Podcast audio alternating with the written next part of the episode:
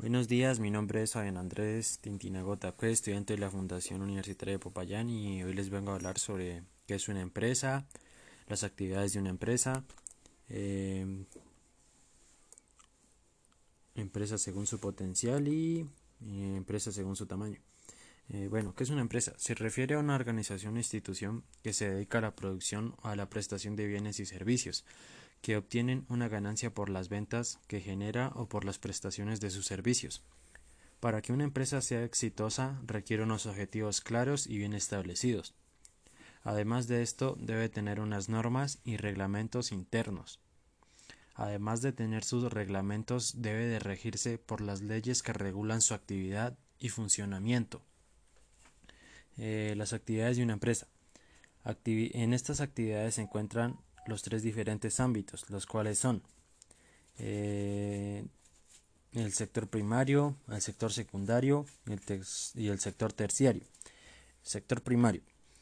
En este sector es aquel que comprende las actividades productivas de extracción, obtención de materias, es decir, que este sector maneja todo lo directamente obtenido de la naturaleza. Algunos ejemplos de estos serían la ganadería, acuicultura, pesca, minería y explotación forestal. El sector secundario. Este sector se basa en convertir la materia prima que fue obtenida mediante terceros y convertirla en un producto final y así ser vendida en un mercado. El sector terciario. Este sector también es conocido como el sector servicios, ya que está relacionado con los servicios. Dicho sector genera servicios para satisfacer necesidades de cualquier población. Empresas según su, procedencia de capital. Mm, las empresas públicas eh, son aquellas donde participa el gobierno en su total o mayoría, es decir, que, que maneja una gran eh, y es aquella que es propiedad del gobierno. Mm.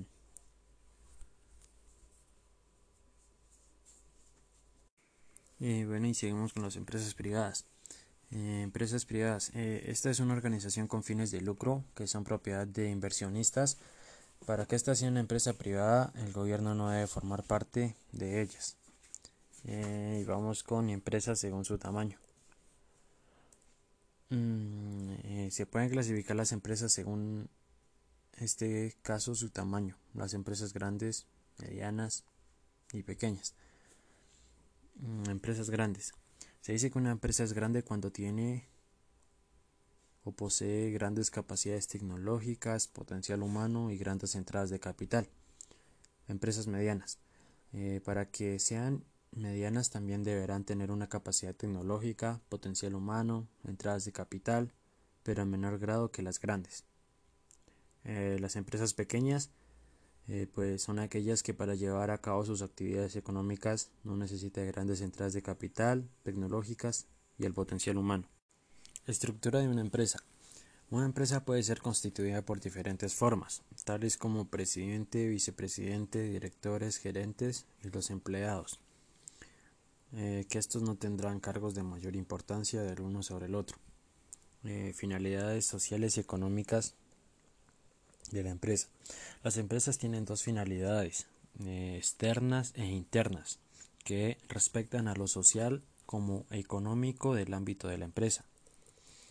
Finalidad económica externa es la producción de bienes y servicios con la finalidad de satisfacer necesidades de la población Finalidad económica interna es la obtención de un valor agregado para remunerar a los integrantes de la empresa. Puede ser en forma de dividendos, utilidades, formas de salario y prestaciones. Eh, los aspectos sociales de una empresa son igual de importantes que los económicos, debido a que ambos estaban compuestos por personas y dirigidos a otras personas y esto suele llamarse responsabilidad social.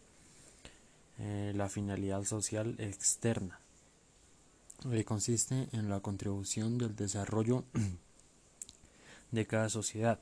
Se debe intentar que en el desempeño económico también se cuidan los valores sociales y los personales, que se consideren fundamentales para que de manera satisfactoria se pueda realizar y se debe promover en los empleados tanto como en los socios para que esto se cumpla y se pueda llevar a cabo. Y la finalidad social interna es aquella que contribuye la, la parte en donde los valores fundamentales sean respetados.